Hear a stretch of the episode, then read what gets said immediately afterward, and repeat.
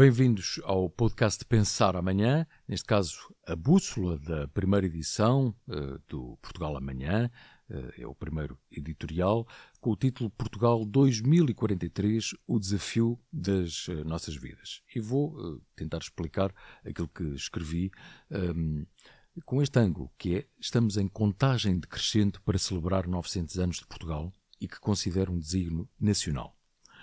Pensar o país a 20 anos é o desafio que nos propomos neste projeto multimédia Portugal Amanhã, ou se quisermos simplificar, no site amanhã.pt, que agora apresentamos com muito orgulho e também com um espírito de missão jornalística e cívica. Em 2043, o povo português vai celebrar os 900 anos do Tratado de Zamora, que reconheceu Portugal como reino independente de Leão e Castela a 5 de outubro de 1143. Isto significa que vamos assinalar nove séculos como Estado-nação mais antigo da Europa, com fronteiras definidas, o que é um ativo e uma marca que devemos saber e temos de valorizar. Hernani Lopes, Augusto Mateus, Félix Ribeiro, vários académicos, já ousaram pensar os desafios e as oportunidades de Portugal a uma, duas ou mais décadas. Mas, uh, reparem, o exercício perspectivo de alguns ilustres patriotas uh, nem sempre é assimilado ou compreendido pelos políticos e governantes ou pelas ditas elites lusitanas.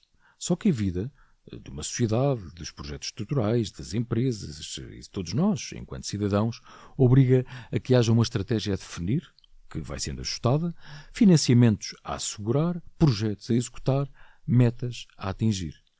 E por isso, dado o estado do país, dado que precisamos de crescer, dado que há investimentos importantes a nível público e privado que são absolutamente estruturais para o desenvolvimento do país, ao nível dos transportes, da saúde, da educação, etc., é urgente, necessário e crucial pensar Portugal para os próximos 20 anos. Este é o nosso propósito. E insisto, iniciamos este ano a contagem decrescente para a celebração de 900 anos de Portugal a 5 de outubro.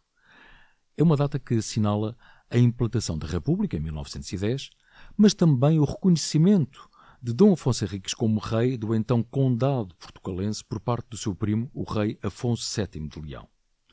Ora, esta é uma data que deve unir e não separar os portugueses em torno de um desígnio maior.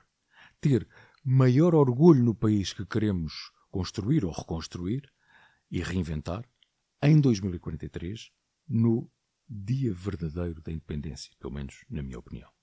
E temos a obrigação moral e sublime, cívica, de pensar e agir com os contributos de todos e de todas por um país bem melhor.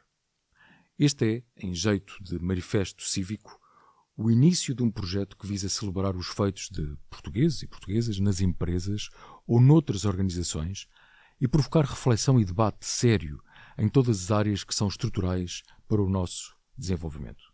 Sem uh, sensacionalismos, uh, sem demagogias e sem agendas escondidas. Por isso, no amanhã.pt, em site, uh, e no Portugal Amanhã, em papel, pode ler, ver e ouvir, por exemplo, o debate se ou não, a entrevista reportagem uh, sucesso.bt, recordo que é um formato que criei em 2006, ou, nesta primeira edição, as opiniões de Margarida Mano e Carlos Oliveira sobre educação e talento, as provocações de Nuno Alvim sobre o efeito do PRR a médio prazo, ou os alertas de Alexandra Bento sobre saúde, entre outros temas úteis, por exemplo, de literacia financeira. No Sim ou Não, Pedro Sampaio Nunes e João Manceneto debatem o tema polémico da energia nuclear quando França eh, produz e vende eletricidade à Alemanha a partir das suas centrais nucleares e Bruxelas aposta nas eh, renováveis. E estamos num contexto eh, de guerra eh, na Ucrânia, de alterações eh, climáticas, mas de repente a verdade é que o tema do nuclear, assim como o tema do hidrogênio e das renováveis, está na agenda e por isso mesmo, sem tabus e sem quaisquer complexos, nós desafiamos uh, dois ilustres especialistas nestas matérias para um debate civilizado, que é esse o tema cada vez mais, portanto, no sim ou não, para esgrimirem os seus argumentos. Um tem uma posição, outro tem outra e em 20, 25 minutos, uh, ficamos a saber quais são as suas posições, sem cacofonias.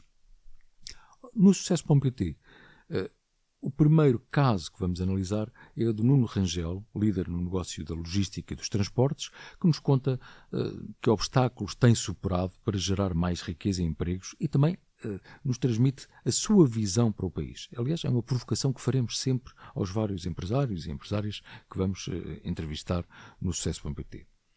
Já sabe que pode ver estes conteúdos no site, nas redes sociais, também na Euronews e convido a boas leituras e também à leitura do Estatuto Editorial e da missão do projeto.